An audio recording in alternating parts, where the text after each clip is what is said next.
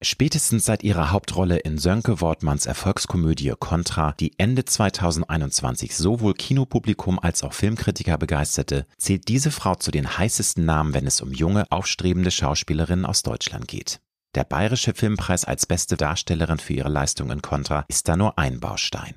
Vor ihrem Durchbruch als Kinostar war Nilam Farouk erfolgreich im TV unterwegs. So zum Beispiel in der ZDF-Erfolgsserie Soko Leipzig, in der sie rund sieben Jahre als Kommissarin zu sehen war. Und mit ihrem Beauty- und Lifestyle-Kanal erreichte Nilam bis zum Jahr 2017 als zeitweise erfolgreichste YouTuberin Deutschlands ein Millionenpublikum. Jetzt ist die 32-Jährige unter anderem neben Andrea Sawatzki in Freibad, der neuen Gesellschaftskomödie von Doris Dörrie zu sehen. Wir sprechen über den Weg zur Selbstliebe, Burkinis als Aufregerthema, die Schattenseite der Vogue und Cancel Culture, die aktuelle Verbotsdiskussion um Winnetou und ihre ganz persönlichen Glücksmomente.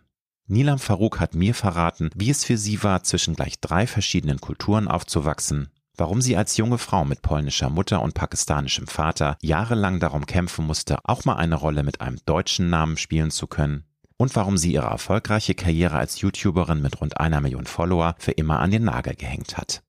Wenn du wissen möchtest, warum für Nilam die meisten gesellschaftlichen Diskussionen heute viel zu extrem und undifferenziert geführt werden, es in ihren Augen extrem befreiend sein kann, die Dinge des Lebens und auch sich selbst mal nicht so wichtig zu nehmen und warum der Prozess des Sterbens einer ihrer größten Ängste ist, dann ist diese Folge für dich. Ich wünsche dir gute und inspirierende Unterhaltung mit Nilam Farouk.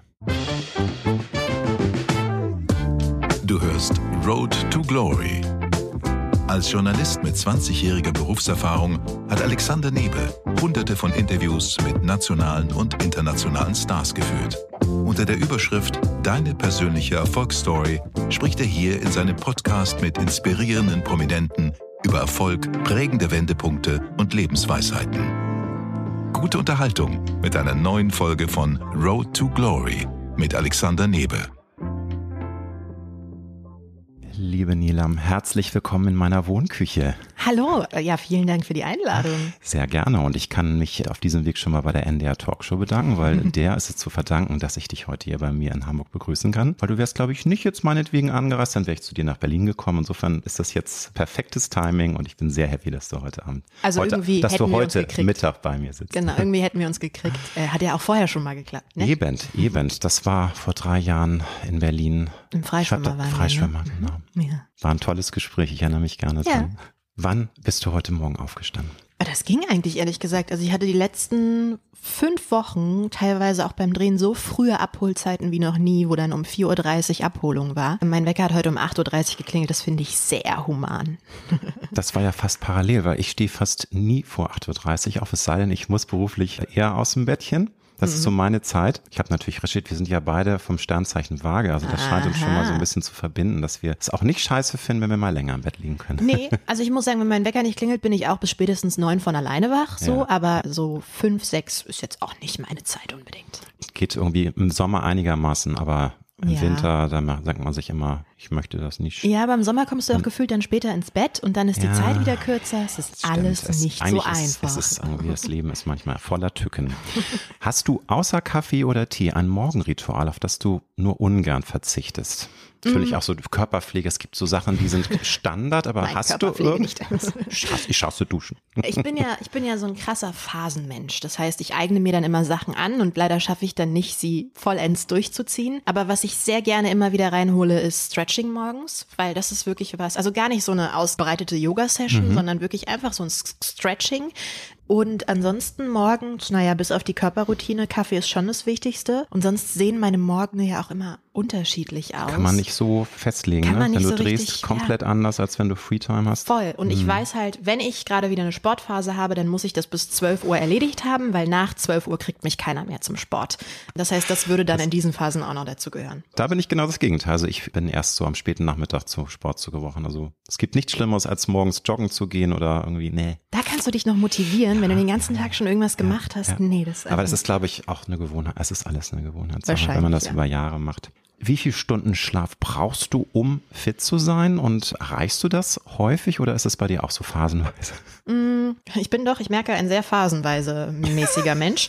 Ich hatte gerade lustigerweise mit einer Schlafforscherin gesprochen, die dann auch gesagt hat, es gibt gar nicht so dieses Optimum von acht Stunden. Da ist jeder einfach unterschiedlich. Die Schlafqualität ist entscheidend dafür. Ich dachte immer, so acht Stunden wäre wär ganz cool. Ich kann jetzt auch nicht zwölf Stunden schlafen, muss ich sagen. Aber ich funktioniere auch immer noch sehr gut mit irgendwie vier oder fünf Stunden über einen langen Zeitraum, wenn ich absehen kann, dass irgendwann mal wieder die acht Stunden reinkommen. Dann kommt mal die Murmeltierphase und dann bist du wieder recharged genau. sozusagen. Aber ich merke ja. das, also ich war auch ganz lange, ich kann überall schlafen und dann merkst du, naja, wenn draußen eine laute Straße ist, ist doch ein anderer Schlaf, als wenn du irgendwie in Österreich in den Bergen schläfst und von Schafsglocken geweckt wirst. Liebe Nilam, du spielst den neuen Kinofilm Freibad. Eine der Hauptrollen, unter anderem auch neben Andrea Sawatzki. In der Gesellschaftskomödie von Doris Dörrie geht es zum einen um den Mikrokosmos Frauenfreibad. Es gibt sogar ein Frauenfreibad, sogar mehrere in Deutschland, mehrere, glaube ich. Ja. Aber dabei werden viele spannende Themen angesprochen. Also unter anderem Safe Spaces, Culture Clash, Diskriminierung von Frauen in Burkas und Burkinis oder auch die Angst vor dem Älterwerden. Mhm. Ich habe dieses Frauenbad, das eine Bekannte schon im Kopf. Das Freiburger Frauenbad soll angeblich als Ideenquell fürs Drehbuch äh, hergehalten haben. Hast du da schon mal was von gehört oder du guckst mich jetzt etwas mit Stirnrunzeln an? See. Ich habe Angst, dass ich auf die Frage nicht adäquat antworten du, aber kann. Das, ähm, ich hatte es halt bei der Recherche gesehen, mhm. dass wohl irgendwie ähm, 2017 da wohl witzigerweise ähnliche Dinge passiert sind. Doch, das auf einmal stimmt, ist ein Bademeister eingestellt worden, auch mit Burk, Burk, mhm. Und Burkinis äh, sind es in dem Fall. Gab es irgendwie ganz viele, ganz viel Battle und Beef. Ja, und und ich glaube, du hast tatsächlich recht und bist in dem Moment besser informiert oder ich habe diese Information irgendwo hinten bei mir im Hirn vergraben, weil ich too meine much, Doris, ich meine Doris hatte das erzählt und ich weiß auf jeden Fall, dass Inspiration mehr oder weniger auch war, was ich jetzt gerade total wahrnehme, diese ganzen Artikel über was in Freibädern so abgeht. Ja, ähm, ja. Und es kann sehr gut sein, dass das dieses eine konkrete war, wo mehrere Dinge passiert sind, die wir mhm. auch im Film aufnehmen. Ja. Weil das finde ich schon sehr, sehr interessant, dass es eben nicht nur immer der Fantasie von Drehbuchautorinnen oder Autoren entspringt. Es ist natürlich auch immer viel wahres Leben auch dabei. Ne? Also ja. nicht immer, aber ich habe einmal kurz mit meinem Kinn das Mikrofon gestreift. Das macht gar nichts, das ist ASMR. Oh, oh, oh. Das finden die Hörerinnen und Hörer ganz toll. Nee, aber ist doch schön. Also man ja. sagt auch am Ende ganz oft in Situationen, Gott, darüber müsste man einen Film machen. Es ja. passiert einfach auch alles irgendwie. Und wenn du das dann noch so belegen kannst, finde ich das ganz oft die schöneren Filme, ehrlich gesagt. Nun spielst du in Freibad die Rolle der Yasemin. Das ist, äh, bitte korrigiere mich, wenn es nicht richtig äh, wiedergegeben ist. Äh, du bist die Tochter einer türkischen Mama und mhm. eines deutschen Vaters. Das mhm. ist nämlich nicht ganz klar ausgesprochen, glaube ich. Ne? Genau. Und die tritt im Freibad voller Stolz und Überzeugung im Burkini auf. Mhm. Und damit stößt sie nicht nur bei ihrer Familie auf Unglauben, sondern natürlich auch bei einer Andrea Sawatzki und alle sagen, was geht denn hier ab? Geht ja gar nicht. Wie würdest du die Beweggründe deiner Filmrolle beschreiben? Ich habe den Film ja gesehen, ich, also jeder interpretiert das so für sich, aber wie siehst du das jetzt als Schauspielerin? Was ist da für sie die Motivation gewesen, als junge Frau, die modern aufgewachsen ist, dieses Statement abzugeben? Also das ist was, was wirklich bei der Rolle Yasemin für mich und auch mit der Arbeit mit Doris was sehr Einzigartiges war, weil du sonst als Schauspielerin immer den Drang hast, ich muss die Geschichte dazu kennen, ich muss die Motivation kennen, ich muss wissen, woher kommt das, wohin geht das im besten Fall. Bei Yasemin haben wir lange drüber gesprochen, da gab es auch mehrere Fassungen und so weiter. Jetzt war die Frage, tritt sie da in diesem Freibad das erste Mal im Bikini auf das oder ist, trägt sie den schon lange? Das ist nicht ganz, das ist so ein bisschen in der Fantasie, ne? Genau, aber mhm. es erzählt sich mehr, dass das eher eine Entwicklung Entwicklung der jüngeren Zeit ist, auf jeden Fall. Und da war für mich natürlich spannend, warum macht sie das? Das ist die Frage, die man stellt. Und was am Ende aber dabei rausgekommen ist, ist, dass sie gerade in so einer Findungsphase, wer bin ich, wer will ich sein, wer soll ich sein, weil mir das von außen auch aufgezwungen wird und ich danach gefragt werde und ich für Yasemin gar nicht zu 100 Prozent antworten kann, warum sie das macht. Für mich probiert sie das gerade aus und das war natürlich für mich zum Spielen auch spannend, um zu gucken, ist das das, wer sie ist oder fühlt sich das nicht gut an und es scheint sich eigentlich in eine ganz gute Richtung für sie zu entwickeln. Aber es gibt nicht dieses Warum. Es gibt nicht dieses religiös motiviert oder einfach nur auf Anarchie oder keine Ahnung, sondern es ist wirklich einfach die Suche und deswegen ist es so was sehr Unbestimmtes. Ja, aber auch so die Lust an der Provokation. Einfach mal ein bisschen in Anführungsstrichen spielen, schauen, was passiert, was geht. Ich bin eine starke, selbstbewusste Frau und mach das jetzt einfach mal und deal with it und guck mal. Ja, also, wobei ich auch da nicht glaube, dass das die Grundmotivation ist, sondern das ist was, was sie dann feststellt und was ihr gefällt. Also hm. sie merkt dann, warte mal, das provoziert ja. Oh, Das mag Ohne ich Ende, aber ne? ganz gerne, weil ich bin halt eine starke Frau. Aber es ist nicht die Grundmotivation oder ich glaube, sie hat gar nicht so weit gedacht, das schon mit zu überlegen. Da ist sie, glaube ich, recht frei in ihrem Denken. Aber es wird dann spannend, wo es eben passiert. Nun ist natürlich die Burka und auch ein Burkini immer ein Kleidungsstück, was für Diskussionen sorgt, auch für wirklich sehr angeregte, teilweise auch Beschimpfungen. Kannst du im Jahr 2022 verstehen, das ist für, nicht für alle so, aber für viele Frauen, egal aus welchem religiösen Hintergrund sie kommen, Frauen, die in Deutschland aufgewachsen sind, dass ein Burkini oder eben auch eine Burka als Ausdruck von Unterdrückung und Frauenverachtung gesehen wird. Weil das ist ja das, was alle im Kopf haben. Und das, glaube ich, will der Film so ein bisschen durchbrechen. Aber wie siehst du das? Also kannst du das verstehen? dass das äh, in vielen Köpfen so drin ist und dass es von vielen so interpretiert wird. Das ist ein heißes Eisen, ne? aber es wird ja viel immer darüber diskutiert. Ich möchte sagen, ja, ich kann es verstehen, weil bestimmte Bilder, die uns gesellschaftlich eingeprägt werden, einfach sehr schwer sind aus den Köpfen zu kriegen. Andererseits kann ich es halt einfach überhaupt nicht verstehen, was vielleicht auch bei mir einfach mit meiner Herkunft, also ich habe nie Kopftuch getragen, Papa Pakistani hätte ja auch sein können, war aber einfach nie so und war sogar mir überlassen, möchte ich sagen. Von daher bin ich in die Richtung schon total tolerant aufgewachsen und habe aber auch genug Freundinnen aus dem arabischen Raum zum Beispiel, die sagen, meine Eltern zwingen mich nicht. Äh, Ich entscheide das mit, ich weiß gar nicht, wann das ist, 14, 15 oder Ja. sowas, wenn man das jetzt aufs Kopftuch bezieht. Ich finde es ehrlich gesagt schade. Also ich hatte zum Beispiel zu Freibad Fotos auf Instagram gepostet und hatte nicht weiter kommentiert, dass das ein Film ist, sondern hatte das Foto gepostet und einfach nur Freibad drunter geschrieben. Und dann gab es so einige Kommentare, da stand einfach nur drin, das sieht aber nicht besonders frei aus. Und das finde ich ganz spannend und traurig spannend, weil sofort darauf geschlossen wird, wie diese Geschichte dieser Frau sein muss. Und ich glaube, wir sind alle schlau genug, um zu wissen, es gibt zigtausende Geschichten. Und ja, es gibt mit Sicherheit diese Frauen, die durch die Unterdrückung sich, ich mache Gänsefüßchen dazu gezwungen fühlen, weil man muss hier echt aufpassen mit Worten und wie man die jongliert und so.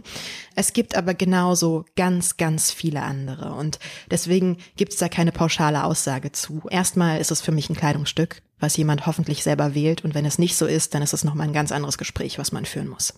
Also ich sehe das jetzt irgendwie ganz pragmatisch. Ich fände es schon generell im Sommer total unpraktisch und irgendwie auch nicht sexy auf der Haut, so ein Kleidungsstück zu tragen. Ich meine, das sah ja teilweise im Film ja wie ein Taucheranzug aus. Also das ist dann wieder, glaube ich, was anderes. Das ist dann wie eine zweite Haut. Das Aber es gibt ja. diverse Burkinis und also das hat jetzt nichts mit politischem State, mit Religion und freiwillig, nicht freiwillig, sondern für mich wäre es einfach total unsexy. Man will ja in der, in der Sonne sein, man will ein bisschen sich frei im übertragenen Sinne fühlen. Du weißt, was ich meine. Also Ja. das ist für, das ist für mich irgendwie. Aber das habe ich gar nicht. Hast du gar nicht, Nee, das ja? habe ich gar nicht. Auch Also du hast auch bei den Dreharbeiten nicht das Gefühl gehabt, dass es jetzt irgendwie einengt und man. Nee, es ist sogar sehr freizügig auf eine ganz absurde Art und Weise, weil sich der komplette Körper abzeichnet. Stimmt, es ist sehr, ähm, es könnte auch ein Catsuit sein. Tatsächlich, Also, ja. Ähm, wir hatten aber- jetzt einen sehr sportlichen Bikini in dem Fall, der wirklich eher vom Stoff her wie eine Strumpfhose war und ich habe mehr gefroren, als dass mir warm war. Und ich glaube, das ist aber auch, guck mal, es gibt diesen Missglauben, dass du in die Wüste gehst und am besten kurze Sachen anziehst, weil es ist so heiß, aber eigentlich laufen die Leute dort in irgendwie ihren, ich hoffe, Kaftan ist das richtige Wort. Doch, kann man sagen, Ja. ja. Also also also es ist ein Begriff, glaube ich. ich kann, es gibt Kaftan und dann aber. Du weißt, was jetzt- ich meine, weiß weitere genau, was du Hosen, meinst. weitere, Genau. längere Oberbekleidung. Das, was man eben in diesen extrem heißen Gefilden genau, auch weil es auch trägt, Sinn macht, weil, es die Luft anders zirkuliert. natürliche Air Conditioning Genau. ist. ne? Und ich glaube, genauso wie das Gewohnheit ist und für uns vielleicht so klingt wie macht doch gar keinen Sinn, ist mehr Stoff, Hm. müsste wärmer sein, ist es, wenn du damit aufgewachsen bist, ein Burkini zu tragen, hast du diesen Gedanken gar nicht. Klar, du jetzt als Mensch, der einige Jahre schon auf dieser Welt gelebt hat, die Umgewöhnung ist eine andere.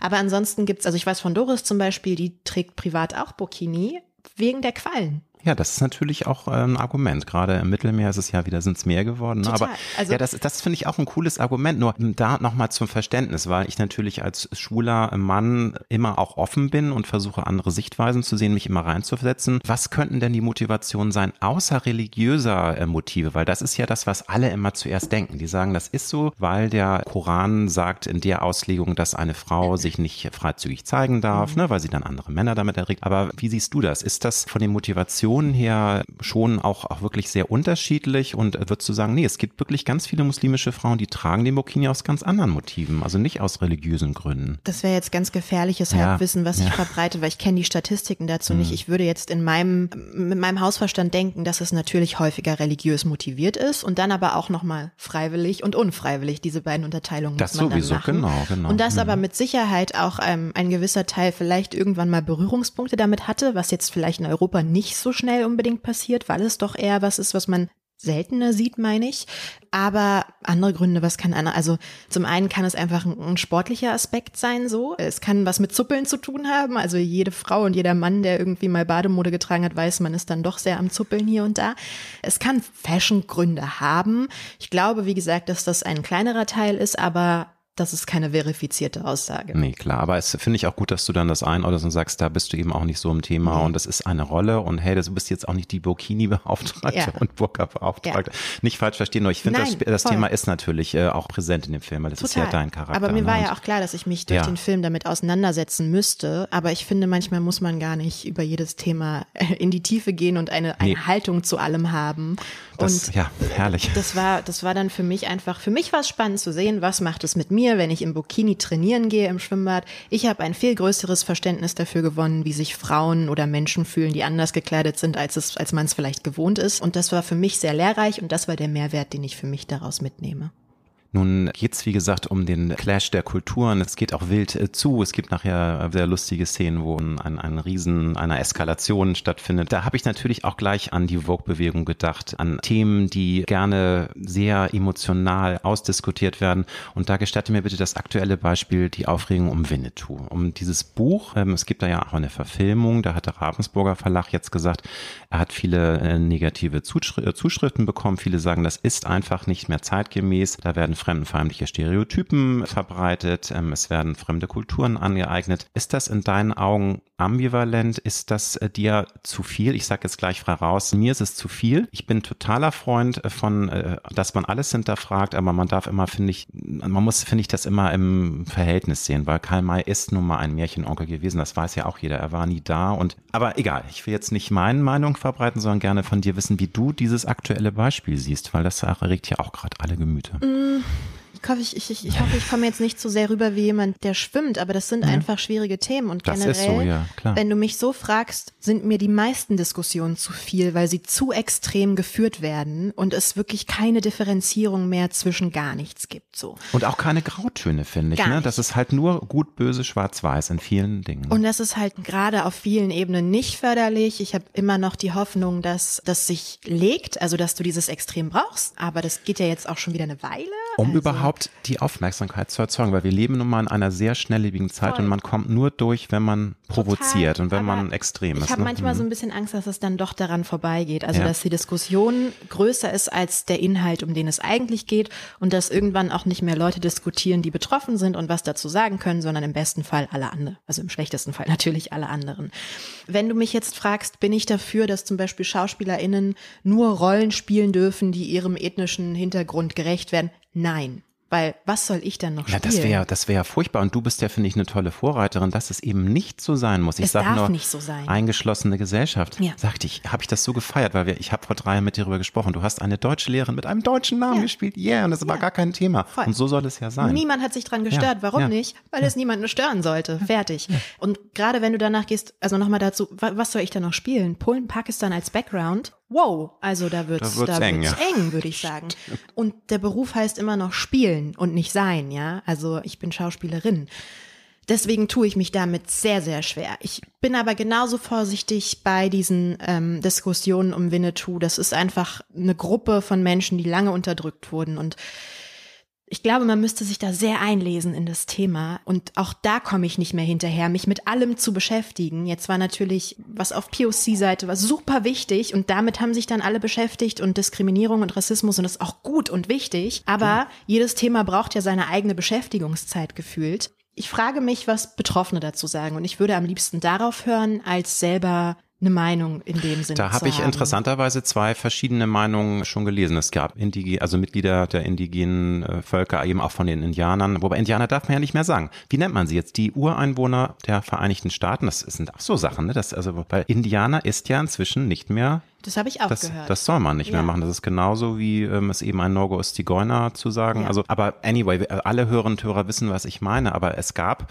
zwei Mitglieder, die einen meinten, das finden sie völlig übertrieben, weil Winnetou ja eine sehr, sehr positive äh, Figur ist, mhm. die ja sehr, sehr viel auch junge Leute Identifikation geboten hat. Sehr, wirklich ein sehr, sehr positiver Charakter, der ja Vorbild hat. Und mhm. andere sagen, nee, es, ist klar, es ist ein Märchen, aber einfach aus einer Zeit, die Kolonialismus äh, repräsentiert, die ähm, diese Völker unterdrückt hat, etc. pp. Wenn du mich jetzt fragst, wie stehst du dazu, dann muss ich ganz klar sagen, gehöre ich eher der Gruppe an, die sagt, wenn ich einen Aufschrei mitbekomme, sei es auch von einer kleineren Gruppe, dann schaue ich erstmal, macht es mir überhaupt was aus, darauf zu achten.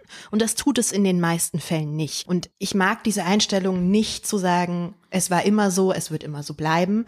Deswegen bin ich jetzt von mir aus gesehen, ich sage das Wort Indianer außer jetzt gerade nicht mehr, weil ich mitbekommen habe, nicht so gut. Natürlich müsste ich mich hinsetzen und das nochmal für mich ergründen, aber erstmal stört's mich nicht. Ich finde auch andere Worte, das zu sagen und gerate dabei nicht irgendwie in diese Bredouille.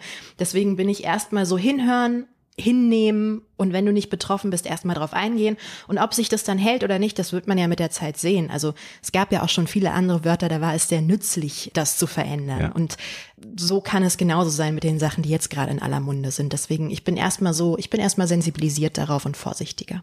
Aber du hast ja vorhin gesagt, dass es dir auch manchmal negativ auffällt, dass es zu hart wird, zu sehr schwarz-weiß ja. denken, zu sehr aufeinander einschlagen.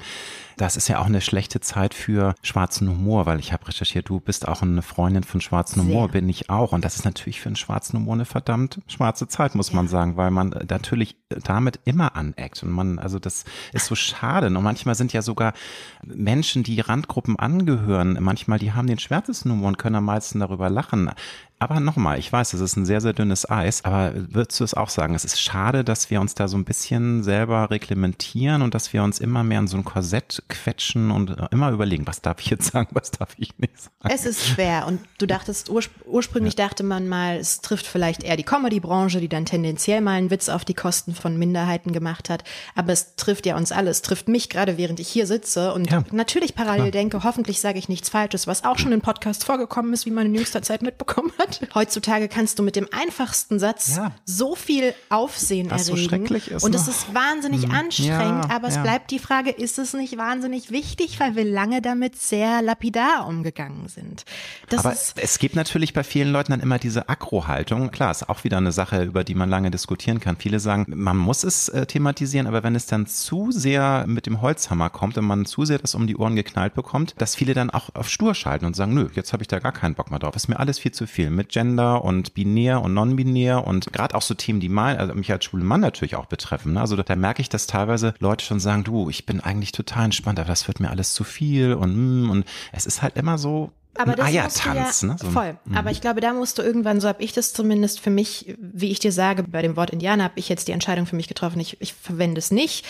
Und dann habe ich meine Entscheidung getroffen und aber zum Beispiel beim Gendern, damit habe ich mich sehr lange beschäftigt und auch da habe ich meine Entscheidung getroffen und deswegen interessieren mich die Diskussionen darum gar nicht mehr. Also ich bin gefühlt da einen Schritt weiter für mich. Aber es ist fein für dich, wenn dann andere Leute nicht gendern, weil da gibt es ja auch Leute, die dann total aggro reagieren und sagen, nein, das finde ich unmöglich. Und du hörst raus, ich sage immer Mitarbeiterinnen und Mitarbeiter. Damit diskriminiere ich natürlich dann die Non-Binären. Aber ich finde, also ich bin da kein Freund von, weil ich eben auch ne, Journalist bin und so ein bisschen alter weißer Mann. Ich Wir werden diese Diskussion jetzt hier nicht, deswegen sage ich, ich deswegen, habe diese Entscheidung für mich getroffen. Ja, Für mich ist es ja. wichtig, dass ich das mache. Ich sehe, warum ich das tue. Vor allem für, nicht für mich, weil ich mich beleidigt fühle, sondern vor allem für jüngere Generationen, wo kleine Mädchen aufwachsen und das Wort Mechanikerinnen hören und das ganz andere Bilder im Kopf aufmacht. Und da bin ich mhm. mir ganz sicher, weil mhm. Sprache uns einfach prägt. Aber was ich eigentlich sagen wollte, du musst dann irgendwann gucken, genauso wie du mit Social Media gucken musst, wie groß ist dein Konsum, weil was macht es mit dir? Was macht es mit deinem Unterbewusstsein? Man denkt ja sehr lange immer, nee, nee, ich gucke da nur drauf und das macht gar nichts, ich kann das abstrahieren und irgendwann merkst du, oh, ich bin da doch vielleicht ein bisschen mehr drin. Genauso ist es, glaube ich, mit diesen Diskussionen. Man muss sich den annehmen, aber irgendwann muss man auch schauen, wie lange habe ich Lust, die zu führen oder zu konsumieren. Genau. Und dann, ich möchte nicht mehr den sechsten Beitrag übers Nein. Gendern lesen. Das Thema ist für mich. Einfach weitergehen, für sich selber das entscheiden. Für mich ne? durch. Und mhm. wenn mhm. ich ein gutes Gespräch führen will darüber, dann mache ich das wahrscheinlich auch am ehesten in meinem privaten Kreis, weil es sich da für mich lohnt, die Zeit zu investieren, als in einer Talkshow oder in einem Podcast zu sitzen. Ich mache meine Haltung klar und das reicht für mich in dem Moment sozusagen. Nochmal zurück zu deinem neuen Film Freibad. Da sagst du als Yasemin, dass es für dich auch anstrengend und belastend war, dass du halt, ähm, es, es heißt, es ist ein tolles Geschenk, es ist ein, ähm, ganz super, wenn man mit verschiedenen kulturellen ganz Einflüssen auf, äh, aufwächst, genau, man hat Vorteile.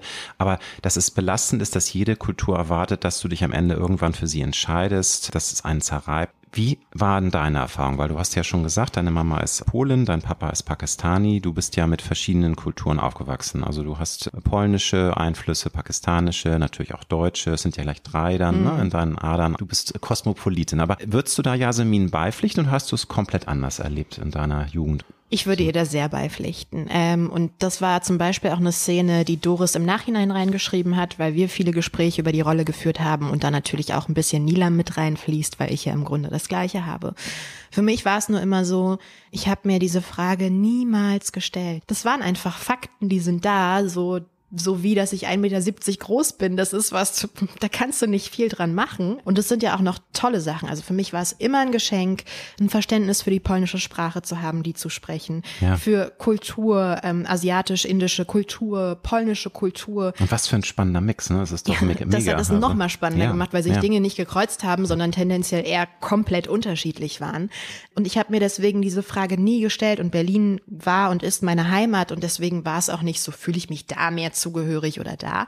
Und dann passiert es halt eben mit 13, 14, 15, 16 würde ich sagen, ist das Alter, wo das erste Mal die Frage kommt, aber was bist du denn jetzt eigentlich? Und eigentlich hat mich nur das beschäftigt, dass ich gefragt werde, weil du willst ja eigentlich auf eine Frage meine Antwort haben, weil weiß ich nicht, ist irgendwie eine doofe Antwort da drauf, aber eigentlich hätte man sagen müssen, ich kann dir darauf nicht antworten, weil das ist nichts, womit ich mich beschäftigen möchte, mhm. weil es macht für nichts einen Unterschied. Nein, du wirst ja manchmal da auch reingedrängt. Also du musst Fragen beantworten, die du dir selbst äh, manchmal ja gar nicht stellst. Genau. Manchmal kommen sie aus dir selbst äh, mit der Zeit, aber Genau. Das ist ja auch Und ich finde zum Beispiel, also ich bin so, es gab ganz, ganz lange waren und auch immer noch sind Leute vorsichtig damit, wenn sie sagen, äh, wo kommst du denn, also Ur, wo kommen denn deine Eltern her?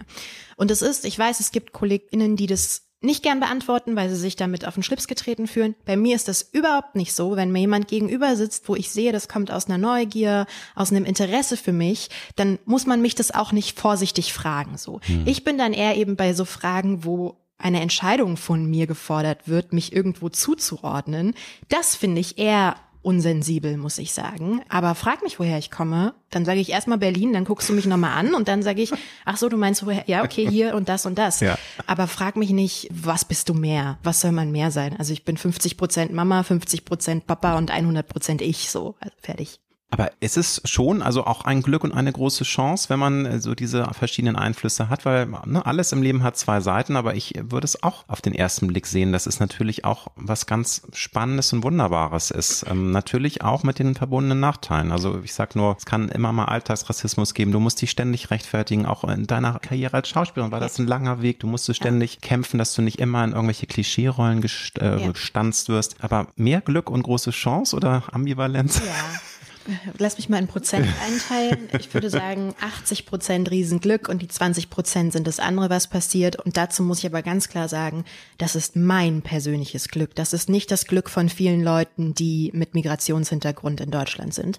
Ich glaube bei mir, worüber mal gar nicht so viel gesprochen wird, die Tatsache, dass diese Mischung so wild ist, ist nochmal fünf Prozent Glück mehr, weil die Leute das eher spannend finden. Wie haben diese beiden Menschen, eine Polin und ein Pakistani, zusammengefunden?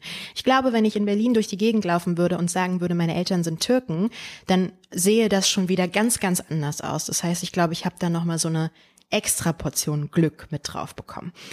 Und ich glaube auch, eigentlich, wenn ich so 20 Jahre vorausgucke, das ist total toll zu sagen, ich habe damals wirklich um meine Rollennamen gekämpft, um zum Beispiel einen deutschen Rollennamen zu haben. Und ich habe das durchgezogen und es hat irgendwas gemacht, nämlich dass da vielleicht jetzt gerade eine 14-jährige Schauspielerin sitzt, die sagt, ja, finde ich gut, wenn man das irgendwie irgendwann macht und für sich durchsetzt. Und deswegen in allem Unglück in diesen 20 Prozent, was ja auch nicht viel ist am ja. Ende des Tages, steckt dann auch noch was Gutes. Und so sehe ich das dann am liebsten sehr spannend finde ich als Außenstehender so diese Melange aus den verschiedenen auch Religionen. Also dass deine Mutter ja doch, glaube ich, auch tiefgläubig ähm, ist, äh, katholisch und dein Papa sicherlich auch gläubiger Muslim. Das hat aber nie Probleme gegeben. Ne? Also das finde ich auch so schön und das ist ja auch so versöhnt, ne? weil über Religion ja leider auch viel Hass in der Welt gesät wird, finde ich immer ganz schrecklich. Ja. Dass eigentlich so was Wunderbares wie Glauben an was Göttliches zu, zu so viel Krieg ja. und Elend führt. Aber kannst du das im Rückblick nochmal beschreiben, wie das so war, diese Melange aus diesen doch sehr konträren Religion und das trotzdem super, super funktioniert hat? Oder hat es manchmal gar nicht immer funktioniert? Doch, es hat das, tatsächlich ja. wirklich immer funktioniert über Kompromisse, dass wir Weihnachten gefeiert haben, Klar. dafür Zuckerfest und so weiter. Mhm.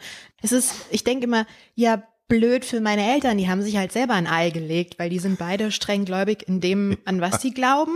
Aber natürlich kannst du ganz schlecht deinen Kindern dann sagen, du musst dich entscheiden, wenn sie es selber nicht auf die Reihe in dem Sinne bekommen haben. Und da bin ich auch ganz, ganz froh drum. Und es war wirklich, wirklich nie ein Problem. Es ist fast eher mit dem Älterwerden vielleicht ein Problem geworden, wo sie gemerkt haben, ich verstehe Religion, ich verstehe, was Religion ist, dass sie da eher von mir gefordert hätten gerne, aber wirklich nie, dass wir da eine laute Diskussion oder so drüber hatten. Das Thema kommt immer mal wieder auf den Tisch, aber ich glaube, die kennen da auch meine Einstellung sehr gut zu und ja, weil das ist natürlich die spannende Frage, weil wir hatten schon über das, dass viele immer erwarten, dass man sich dann entscheidet. Ich meine, ist das nicht manchmal auch so ein bisschen von den Eltern, dass die sich fragen, ja, liebe Nila, glaubst du denn jetzt an, an meinen Gott oder glaubst du an meinen Gott? Das ist ja total undankbar für ein Kind, aber ist das mal Thema gewesen oder hast du dich da klar positioniert und jetzt trauen sich nicht mehr, das zu fragen? Fragen? Oder? Also, was es ja nicht gibt, ist mein Gott und dein Gott, ja. weil zum Beispiel meine beiden Eltern sind sich einig darüber, dass das ein Gott ist. Es geht nur darum, dass in der Zeitrechnung der Islam eben das letzte, also der Koran das letzte Buch ist und damit quasi die neueste Auflage. Ich möchte hier niemanden äh, mit meinem blasphemischen Gerede, so meine ich das nicht, nein, nein, aber am Ende ist, ist es klar. die Diskussion es darüber, ist es eine, also ich meine, es ist jetzt nicht das Judentum, sondern nein. das Christentum, aber eine der ältesten Religionen der Welt ja. oder die jüngste. Das ist so eine Glaubensfrage. Eine göttliche Macht ist da, nur es gibt verschiedene Arten, wie sie äh, auf Erden niedergeschrieben ja, wurde, und, sowas, ne? ja, aber, hm. also und deswegen die Frage nach mein Gott, dein Gott gibt's nicht, weil äh, da sind sie sich Gut. einig. Es ist eher so, so ein Bekennen zu bestimmten Regeln, die dann eben der Islam erfordern würde oder als Katholikin. Aber da gehe ich ja selber Kompromisse ein. Also ich esse kein Schweinefleisch, könnte ich sogar machen nach meinem Glauben, aber warum sollte ich das tun, wenn ich doch weiß, mein Papa freut sich total darüber und mir macht das, da sind wir wieder beim Thema, genau gar nichts aus, weil Nein. ich damit aufgewachsen bin. Ich habe auch irgendwie seit, äh, glaube ich, 30 Jahren kein Schweinefleisch mehr gegessen. Also das äh, hat keine äh, religiösen Gründe, aber einfach auch, also ich esse sowieso kein Fleisch mehr, nur ja. ganz selten, das sind andere Themen. Ja.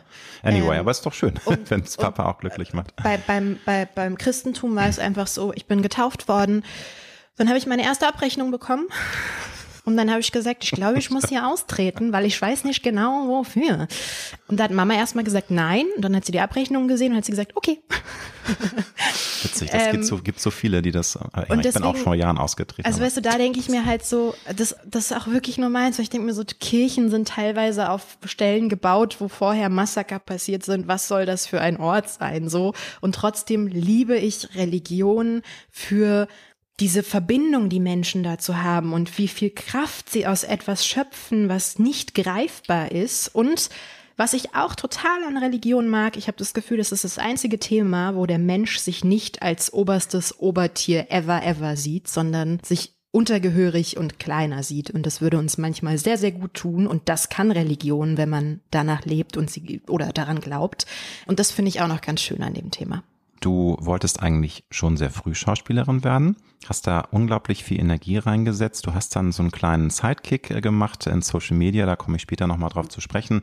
Du wolltest es werden, du hast aber in den ersten Jahren immer wieder auch äh, Frustmomente erlebt. Das war wirklich ein Kampf und äh, dir wurde so oft gesagt, ich kann mir nicht besetzen aus dem und dem und dem Grund. Da interessiert es mich, wie du diese Kraft immer wieder aus dir gezogen hast, nicht zu sagen, okay, das war's jetzt, jetzt äh, lerne ich irgendwie, keine Ahnung, äh, werd Modedesignerin oder mach irgendwas ganz anderes. Du hast dieses Fieberfeuer gehabt. Wie hast du es geschafft, dich immer wieder selbst zu motivieren, auch wenn du hättest heulen können, wenn du total frustriert warst, weil es wieder nicht klappte und du wieder die Rolle nicht bekommen hast und wieder eine bescheuerte Absage bekommen hast? Ja, vielleicht kennst du das, wenn du auf dein Leben guckst. Manchmal weißt du gar nicht mehr so genau, wie du Dinge durchgestanden hast. Ich weiß bei mir, dass auf jeden Fall mich die Leidenschaft dazu getragen hat. Und obwohl ich damals mehr als heute ein sehr unsicherer Mensch war, hatte ich irgendwo in mir dieses Urvertrauen, dass ich so ganz falsch nicht damit liegen kann, dass ich Schauspielerin sein möchte. Ist natürlich schwierig, weil das ist immer sehr, die einen sagen, sie ist eine fantastische Schauspielerin, die anderen werden sagen, die kann gar nichts. Da gibt's kein richtig und kein falsch, aber ich wollte dieses richtig rauskitzeln einfach. Und da hatte ich wie so ein Urvertrauen in mir. Und auch wenn da absolut eigentlich keine nennenswerten Erfolge da waren, habe ich mir, glaube ich, zu der Zeit so kleine Sachen genommen, wie wenn ich mal mit Kolleginnen gespielt habe, die dann gesagt haben, ey, das ist toll, was du machst. Und es hat nie jemand gehört. Eigentlich hat es nie irgendwelche vier Wände verlassen, aber es war für mich so, der oder diejenige hat zu mir gesagt, das ist toll. Und, und das hat die Flamme wieder. Das hat dann, okay, okay, es muss, ja, es ja. muss doch, mhm. es muss. Und dann irgendwann fängst du an zu gucken und sagst so, okay, jetzt hatte ich nur ein Casting dieses Jahr, nächstes Jahr habe ich vielleicht zwei. Und das sind wirklich ganz kleine, eigentlich, wenn ich jetzt drauf drauf gucke, absurde Sachen. Aber ich glaube schon, dass wenn du danach greifst und dann kriegst du was zu greifen, du dich da richtig dran festkrallst. Und ich würde denken, dass das meine Hauptmotivation war.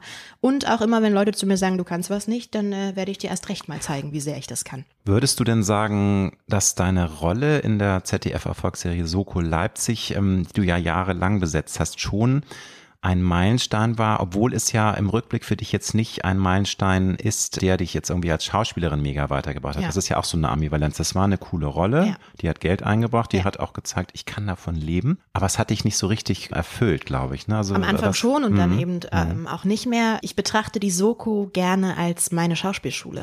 Also ich bin ja nie auf eine Schauspielschule gegangen, habe mich auch bewusst dagegen entschieden, weil ich nie Theater machen wollte.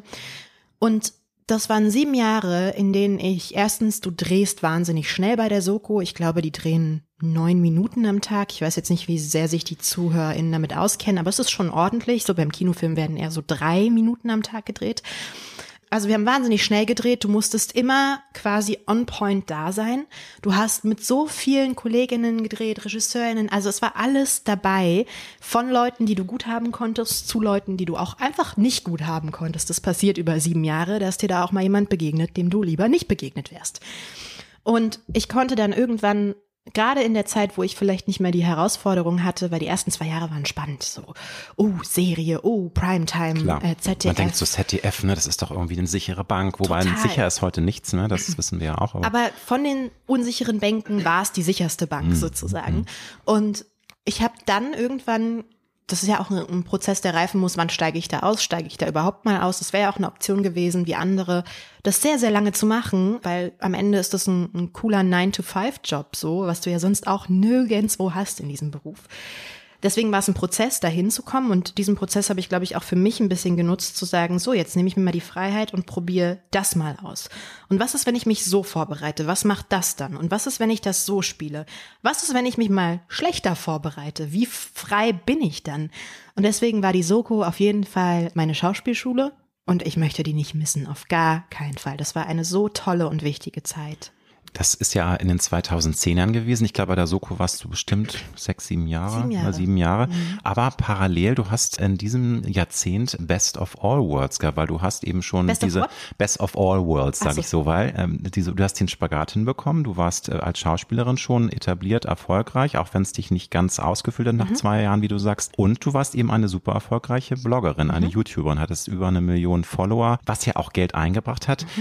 Du hast dann 2017 gesagt, nein, hat sich alles total bescheuert entwickelt in Richtung Trash, kann ich nicht mehr zu stehen und äh, Schauspielerei ist mehr wichtiger, aber man hat ja immer so ein gutes Gefühl, wenn man Plan B hat, weil Schauspielerei ist weiterhin unsicher. Warum hast du diesen Mut gehabt, trotzdem zu sagen, ich lass das jetzt, weil viele würden ja dafür töten heutzutage. Wer will alles Influencer werden? Du warst eine super erfolgreiche mhm. Influencerin, hast jetzt auch bei Instagram immer noch, glaube ich, fast 400.000, bist ja weiterhin Influencerin, aber Das ist ja eine Ansage gewesen, dass du dich dann tatsächlich entschieden hast und nicht diesen Backup-Plan noch behalten hast, glaube, falls es mal nicht so gut läuft. ich glaube, was mir da sehr geholfen hat, was mir auch einige, glaube ich, übel genommen haben, ich habe nie diesen harten Cut gemacht. Der wirkt jetzt hart, wenn man sagen kann, 2017 habe ich aufgehört, aber eigentlich habe ich zu dem Zeitpunkt und auch nicht bewusst das so geplant, sondern ich habe weniger Videos gemacht, irgendwann wurden die Pausen größer, irgendwann habe ich mit dem Gedanken gespielt, jetzt mache ich mal eins, wenn ich wirklich Bock drauf habe. Das wurde auch immer weniger und trotzdem war diese Hintertür noch da, weil ich halt nie gesagt habe, hier, Karriere an den Nagel gehangen. Und ich glaube, das hat mir so eine gewisse Beruhigung gegeben, dass ich wusste, wenn ich das nochmal brauche und möchte, mhm. dann könnte ich das wieder aufziehen, wie ich es schon mal geschafft habe, weil ich ja auch eigentlich die Regeln dafür kenne. Ich wollte die Regeln nur nicht mehr mitspielen. Und deswegen war das gar nicht so ein harter Cut und auch zu einer Zeit, wo viel los war, viel in Bewegung, was man vielleicht manchmal noch gar nicht so in der Öffentlichkeit wahrgenommen hat, aber Gespräche, die geführt wurden, Leute, die man kennengelernt hat. Und ich bin auch an sich ein recht angstfreier Mensch. Ich glaube, dass ich immer irgendwie auf zwei Beinen, AK, vier Pfoten landen werde.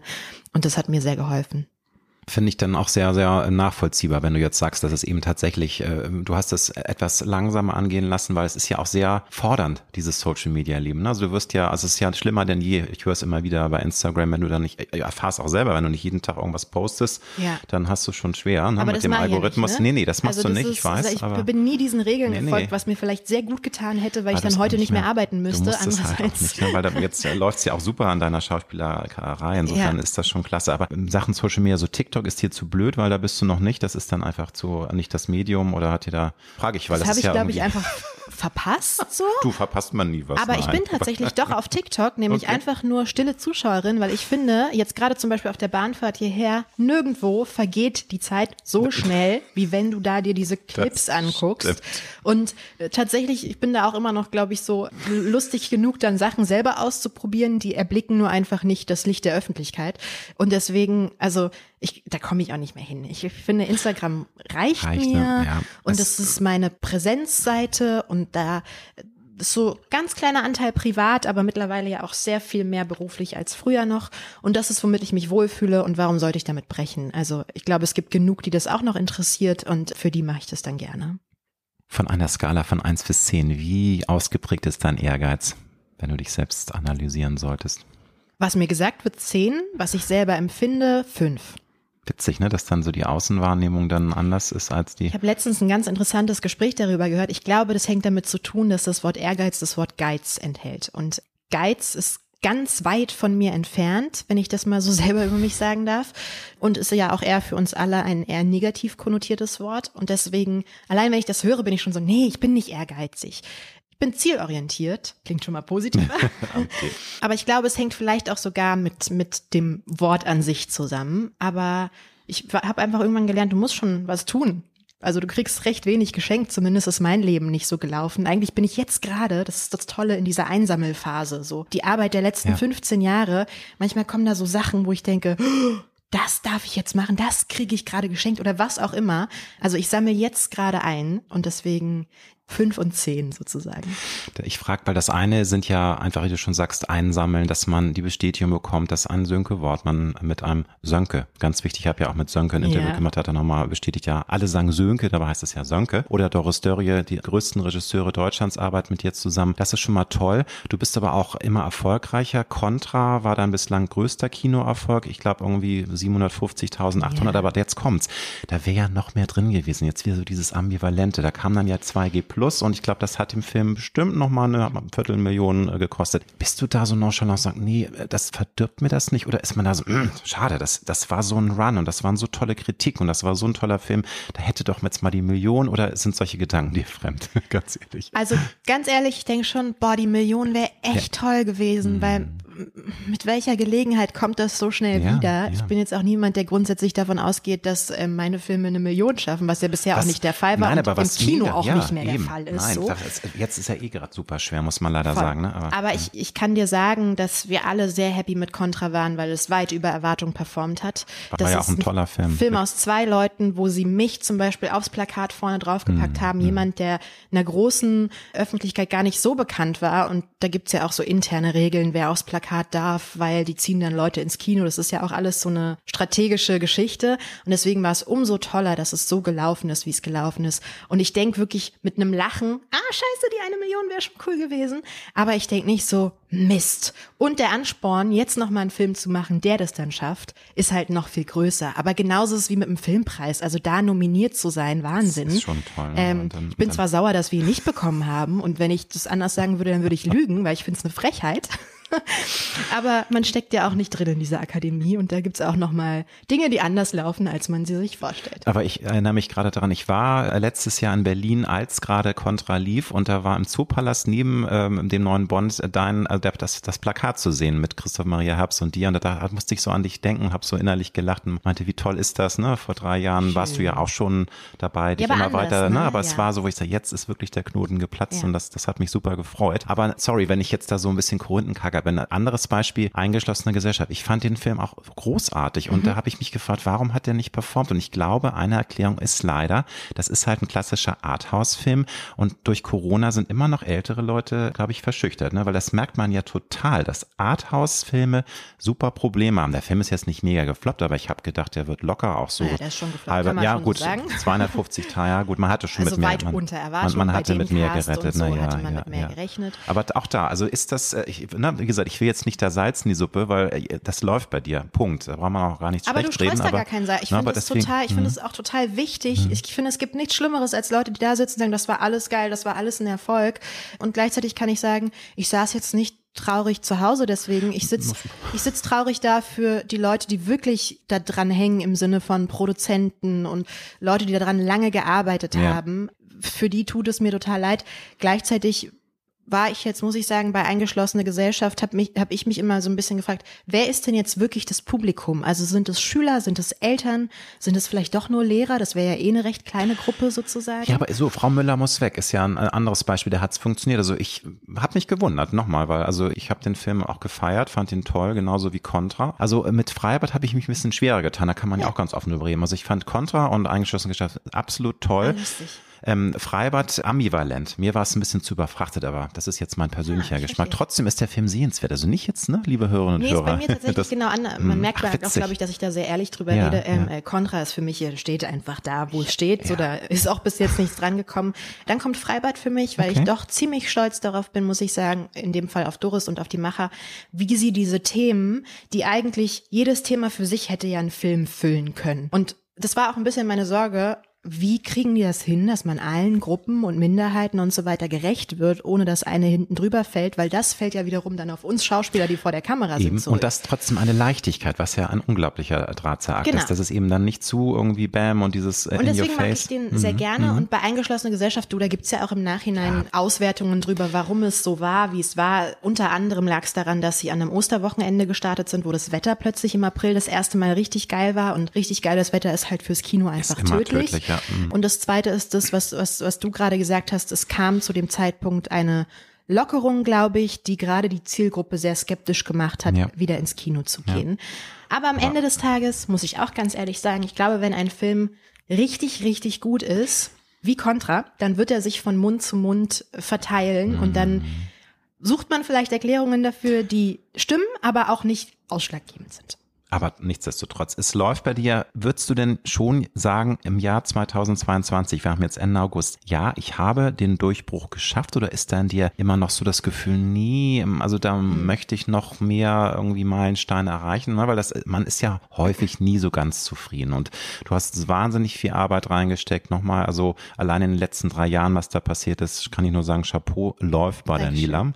Aber ist das ähm, so eine Sache, die dich äh, so ein bisschen skeptisch macht und, und du denkst, nee, also bloß nicht ausruhen und immer weiter und äh, man muss immer wieder gucken und Castings machen und schauen und tun, weil es ist einfach ein hartes Business weiterhin, ne? egal wie erfolgreich du ich bist. Ich habe, glaube ich, eine sehr interessante Lektion dieses Jahr gelernt. Du denkst immer so, ich brauche diesen Durchbruch und wenn ich, klar, wenn ich bis jetzt auf meine Karriere zurückgucke, ist das der Durchbruch gewesen und auch die Angebote, die kommen, die Art, wie mit mir geredet wird, was für mich auch immer lustig ist, weil ich natürlich seit 15 Jahren in diesem Business bin und 10 Jahre hat mich keiner mit Marsch angeguckt und plötzlich sind die Wollen Leute sie alle, ne? wahnsinnig nett zu mir. Äh, natürlich sehe ich daran, dass das was geändert hat.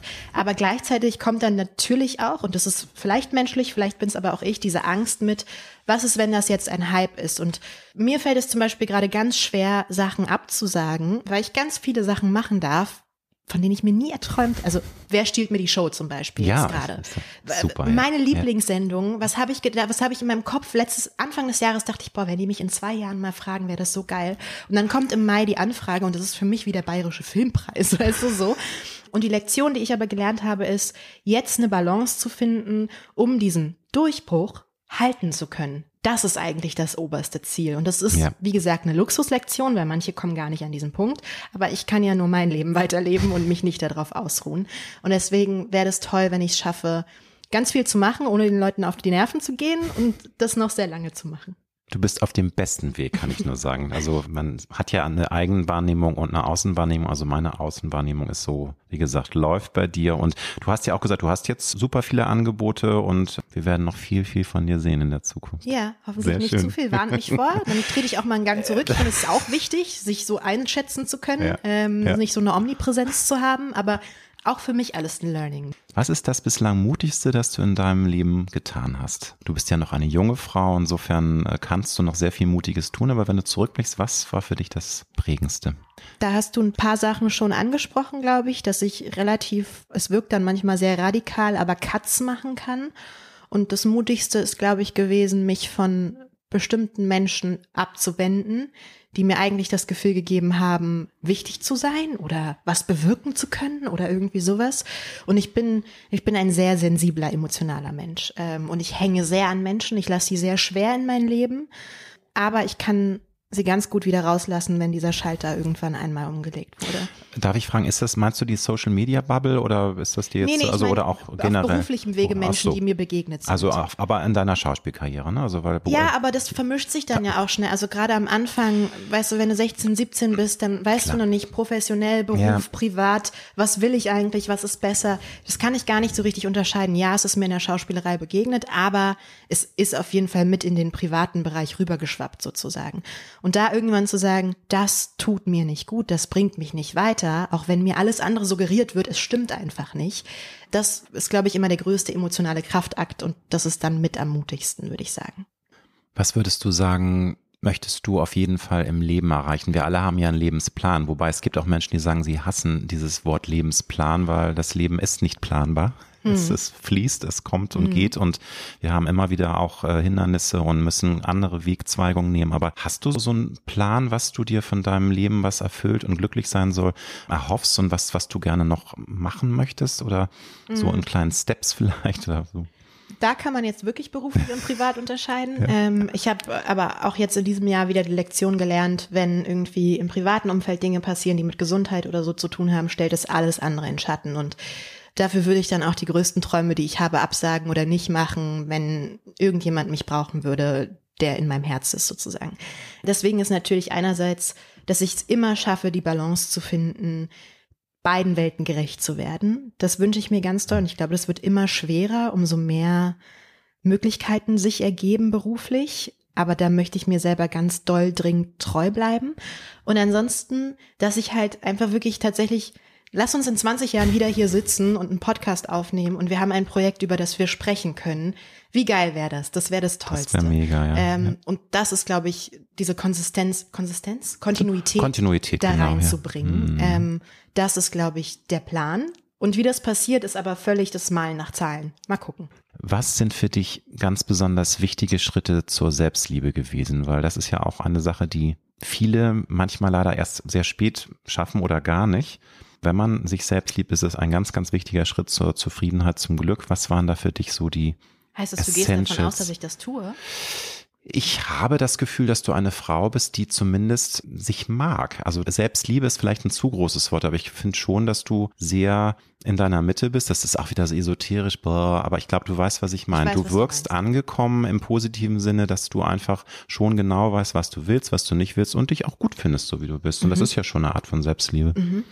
Stimmt, das ist eine Art von Selbstliebe. Das ist aber auch nicht immer so und ich glaube schon, dass ich eher struggle und leider, was man nicht ja machen soll, sich vergleichen. Das mache ich immer noch sehr viel früher als äh, weniger früher als weniger. Weniger als früher. Aber ich glaube tatsächlich es waren zwei Sachen die mir so ein bisschen drei Sachen. Das eine ist Akzeptanz ist glaube ich damit steht und fällt es am Ende des Tages das ist aber was, da kann ich gar nicht sagen, da muss man das tun, um sich zu akzeptieren, sondern vielleicht hilft es sich ein paar Mal mehr zu sagen, aber das bin halt ich und ich könnte dran arbeiten, aber ich will ja gar nicht dran arbeiten, weil das bin ja ich so. Das ist das eine. Das zweite ist, es tut mir leid, aber ich glaube am Ende des Tages, ich bin ein guter Mensch. Also ich glaube, ich habe noch nie jemandem so richtig was zu Leide getan und mache nichts, was Menschen doofe Dinge tun lässt oder so. Und das ist sowieso eine der größten Sachen. Und da, deswegen mag ich mich an sich schon mal, weil ich gute Menschen mag irgendwie. Mhm. Das ist das. Und das dritte ist, das klingt so, als würde man es gar nicht damit in Zusammenhang bringen, aber es hilft. Es ist alles nicht so wichtig. Also es ist, ja, es ist mein Leben. Ich möchte diese Karriere, ich möchte Filme machen, ich möchte Spaß haben, ich möchte Geld verdienen, aber im Großen und Ganzen betrachtet, ich operiere nicht am offenen Herzen und diese fünf Kilo mehr oder diese fünf Kilo weniger oder diese kurzen Haare, diese langen Haare, dieser blöde Mensch, der mir begegnet, was auch immer, es ist alles nicht so wichtig.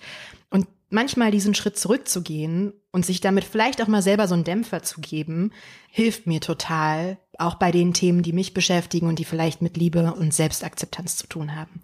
Ich würde sagen, das sind die drei Sachen. Aber es spricht schon, finde ich, für eine Reife, weil ne, du bist 32 und das äh, finde ich, ich finde ich super, wenn man das, aber ja, weißt du, also denn dieses alles nicht so wichtig, da brauch, brauchte ich länger für, um das, das zu halt kapieren. Manchmal ne? leider so, finde ich, als würde man deswegen Dinge nicht ernst nehmen. Das Nö, stimmt gar nicht. Das schließt nicht, sich überhaupt nicht aus. So, ich hm. gebe immer meine 100 Prozent, aber manchmal kommst du auch mit denen an deine Grenze und ab dann zu sagen, es ist auch nicht so wichtig, hilft einfach. Nun hast du einen sehr ähm, aufregenden Job, der mal sehr fordernd ist. Du hast natürlich auch mal Zeiten, wo du ähm, zur Ruhe kommst. Aber wann ist es für dich auch vielleicht in stressigen Drehmomenten mal wichtig, dass du Stille und ja Zeit für dich brauchst? Also so diese kleinen Me-Time-Inseln, die wir alle ja immer mal suchen. Die einen brauchen es mehr, die anderen weniger. Also ich kenne Menschen, die finden das super, wenn sie jeden Tag fünf Termine haben und haben noch mehr Bock und wollen noch Party machen. Das bin ich nicht. Aber wie ist es bei dir? Ist das bei dir so ein auch ein, ein Tanz, dass du es mal liebst, äh, voll Power und dann brauchst du aber auch mal deine Ruheinseln oder wie nee, ist das? Ich, ich brauche immer voll Power und also ich brauche meine Ruheinseln, aber die finde ich nicht bei der Arbeit. Ich bin jetzt keine Schauspielerin, die sagt, ich muss mich jetzt noch mal zehn Minuten in den Trailer zurückziehen, weil ich kurz durchatmen muss. Ich muss die innere Mitte finden. G gibt's ja auch fein. Ja, ja, ja, ja. Ich, ich mhm. wünschte manchmal, dass ich das könnte, ehrlich gesagt, aber ich bin das nicht. Dafür lebe ich Set und Arbeit viel zu sehr und möchte mhm. die Momente. Und das passiert dann bei mir, wenn ich jetzt zum Beispiel weiß, guck mal, wir haben es jetzt so und so viel Uhr, ich bin den ganzen Tag noch unterwegs und bin Tja. dann irgendwie um halb eins wahrscheinlich wieder in Berlin. Du fährst heute Nacht noch zurück, ich ne? Zurück. Ja. Ich versuche immer in meinem Bett zu schlafen. Bin um halb eins in Berlin, völlig fein, aber ich habe so das Wochenende für mich. Und ich brauche immer nur diese Ruheinseln im Kopf, dass die greifbar sind irgendwo.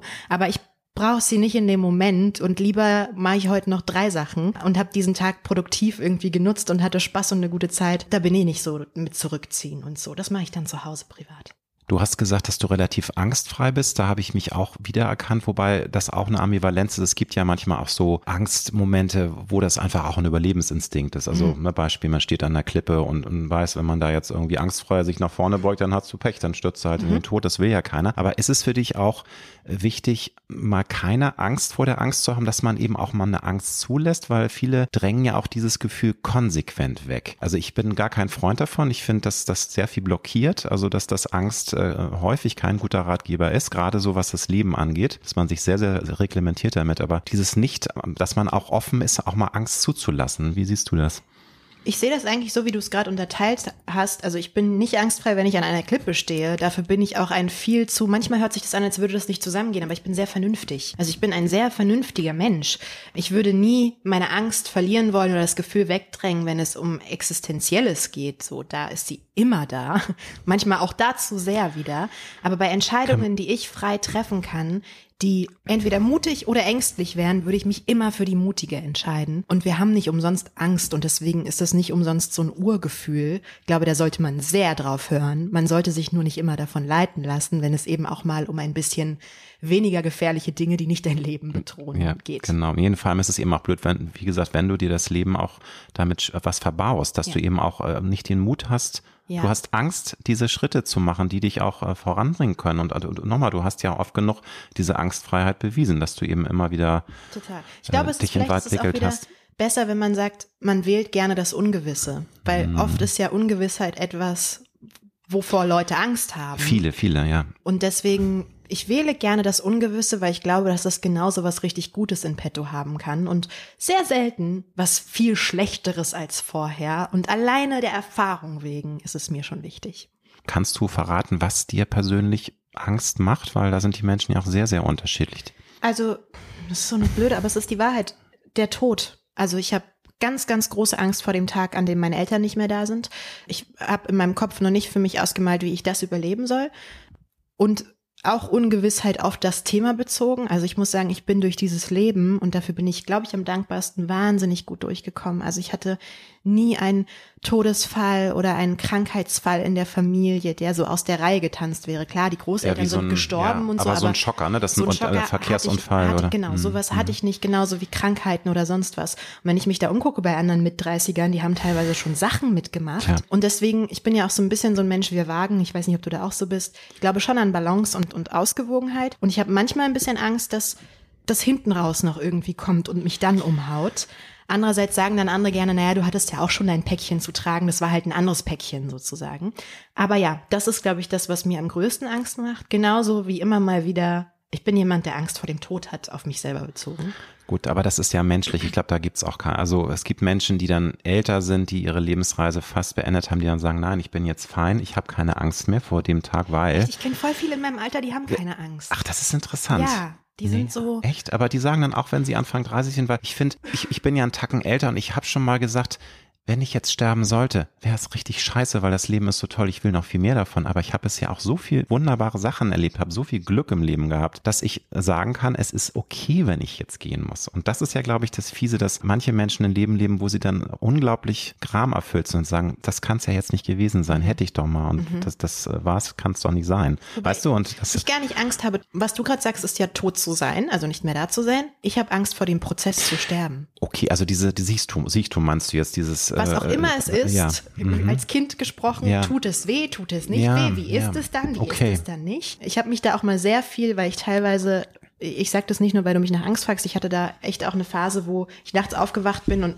mich das richtig doll beschäftigt hat und ich bin normalerweise nicht der Typ dafür und habe mich dann sehr eingelesen in das Thema und dann standen da so Sachen wie, guck mal, wenn du schläfst, dann ist ja im Grunde dein Bewusstsein auch in dem Moment ausgeknipst und wenn du es dir so vorstellst, dann ist es okay und so. Ja gut, Ähm, aber Schlaf ist natürlich nicht, also Nein, ist meistens. ja nichts es, nee, vor allem, du hast völlig recht, weil Sterben ist nicht immer so schön, wie wir uns das wünschen, dass Ja. man einschläft und dann nicht mehr Ja. aufwacht. Gibt es auch. Ja, das ist ein das ist Geschenk, alles. aber das ist leider der wenigste. Aber es ist ein Ding. Riesenthema und ich glaube, das ist das, was mich äh, am meisten beschäftigt, weil es auch automatisch das ist, was jetzt, nicht jetzt, Gott bewahre, aber irgendwann Eltern, dann vielleicht Bekannte, die dann auch schon wieder älter sind als du und so weiter. Ähm, das ist mein größtes Angstthema und ja.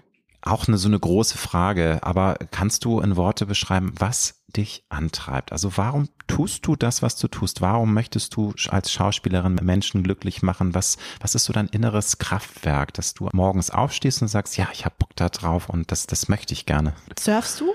Nein. Ich bin, ich liebe das Wasser, also Wasser ist mein Element. Mhm. Ich liebe es auch zu, also nicht jetzt, äh, aber so tauchen mit einer ähm, Taucherbrille finde ich super. Versuch Aber, gerade ein anderes ja. Beispiel, zu- aber beim Surfen ist es zum Beispiel so, wenn du das erste Mal die Welle bekommst, dann ist das ein Gefühl, das ist so einzigartig und du merkst in der Sekunde, ich stehe hier gerade richtig, weil sonst würde das alles gar nicht funktionieren. Und genau das Gleiche habe ich in meinem Beruf ganz oft, dass ich am Set stehe und was spiele oder in der Vorbereitung bin oder Gespräche habe und denke, ich bin hier gerade richtig. Und das Ähm, ist doch ein geiles Gefühl. das ist ne? ein mega tolles ja. Gefühl. Das hat das man auch manchmal bei Dingen, die man neu lernt. Ich weiß jetzt nicht, ob so ein Blasinstrument ein gutes, aber wenn du da rein, du hörst sofort, ob es stimmt oder ob es nicht stimmt. Und wenn es dann stimmt, dann ist es ein mega gutes Gefühl und du hast es so raus irgendwie. Und dieses Gefühl immer mal wieder zu haben, finde ich wahnsinnig motivierend. Mal abgesehen davon, ich bin ja nicht blind. Also ich, ich sag's nochmal, ich leiste keine Schwerstarbeit und ich krieg echt viel dafür, ja. Also alleine die Privilegien, die damit einhergehen, dass mir Bahnfahrten bezahlt werden, ich von Fahrern abgeholt werde, Make-up, also wirklich Sachen, von denen andere Leute träumen, wenn sie das einmal in ihrem Leben erleben, bin ich manchmal an dem Punkt, wo es mich nervt. Weißt du, wie absurd ist das denn? Ja.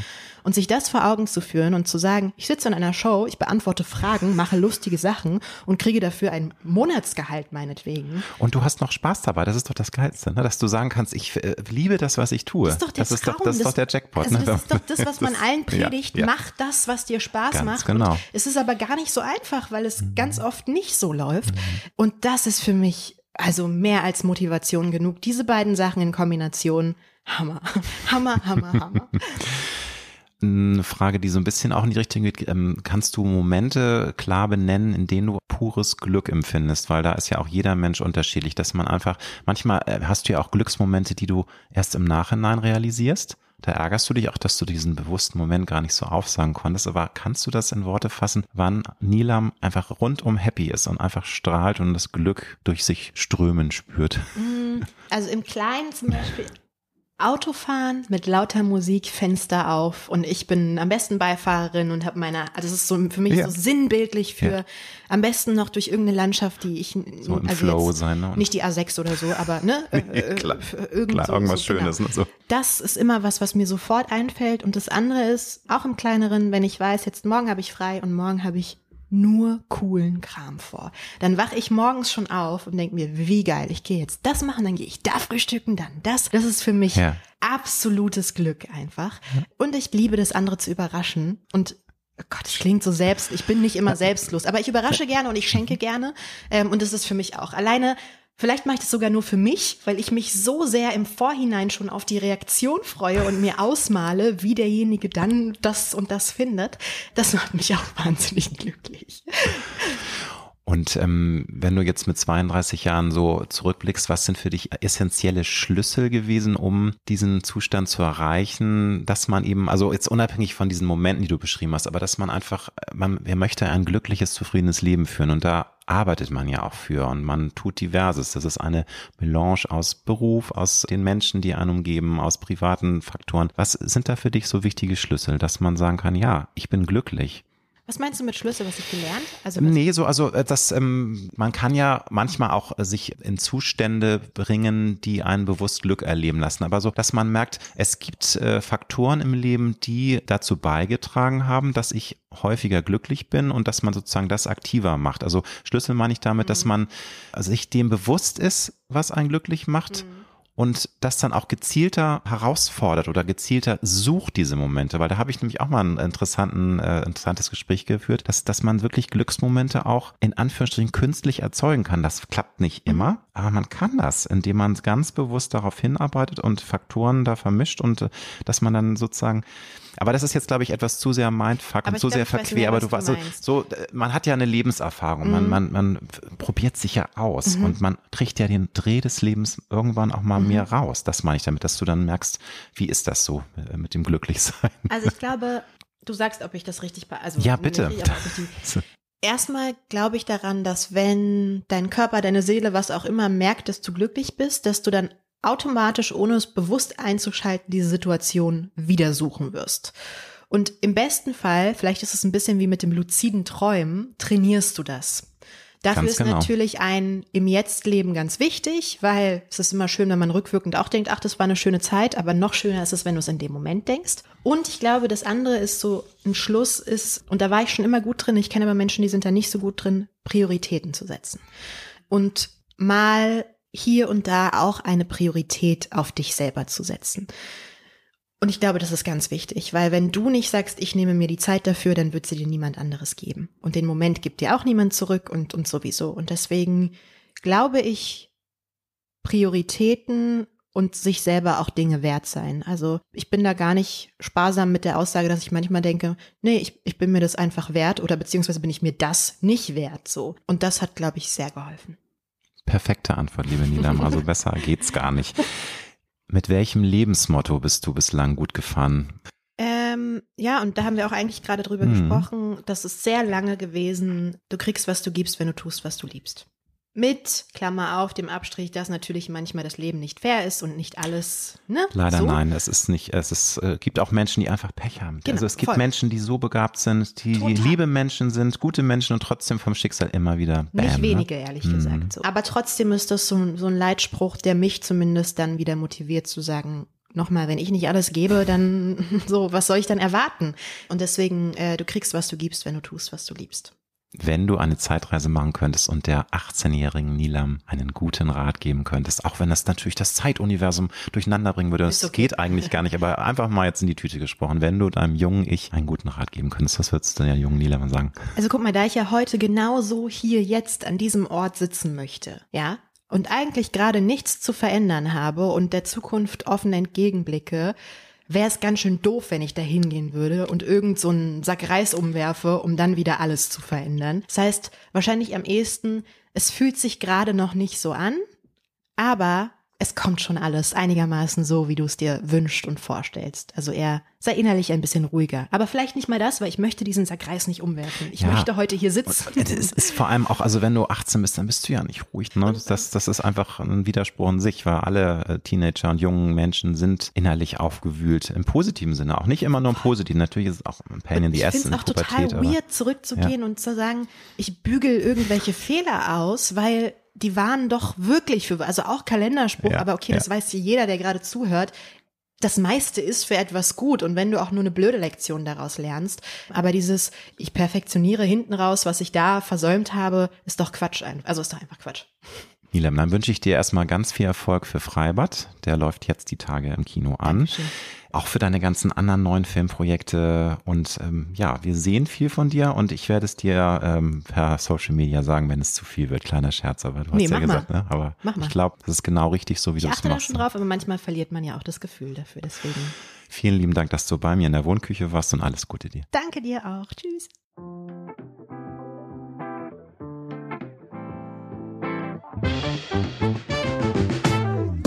Das war Road to Glory. Wir hoffen sehr, dass es dir gefallen hat. Wenn du auch zukünftig keine Folge verpassen möchtest, dann abonniere jetzt diesen Podcast. Wir freuen uns, wenn du ihn weiterempfiehlst und auf Apple Podcast bewertest. Du hast Anregungen oder Vorschläge für zukünftige Gäste? Dann schreibe bitte an mail at alexander-nebe.com. Bis nächste Woche.